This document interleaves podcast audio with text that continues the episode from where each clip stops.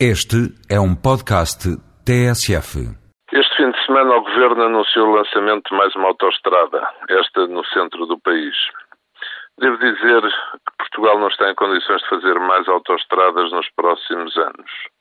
Duas exceções.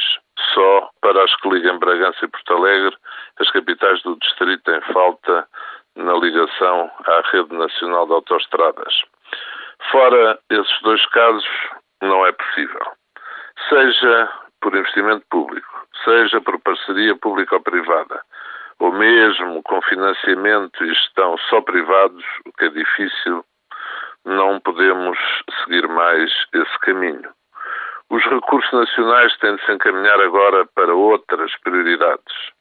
É muito grande o custo da miragem das scuts e as faturas que estão por pagar é elevado o custo da manutenção das vias rodoviárias já existentes.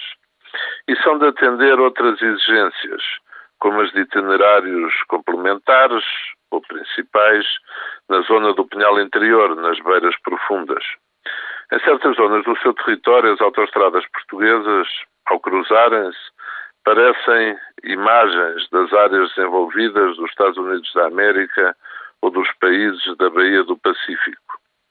Mas agora, mais do que as infraestruturas, a prioridade é vencer as estruturas, no caso do nosso tecido económico, e também os recursos humanos, valorizados por cursos verdadeiros de formação, certificados pelas melhores universidades portuguesas e por reconhecidas universidades estrangeiras. Temos de recuperar o atraso na União Europeia enquanto ele é recuperável. E o novo quadro comunitário de apoio acaba já em 2013 e é pouco provável que venha outro depois dos que já tivemos.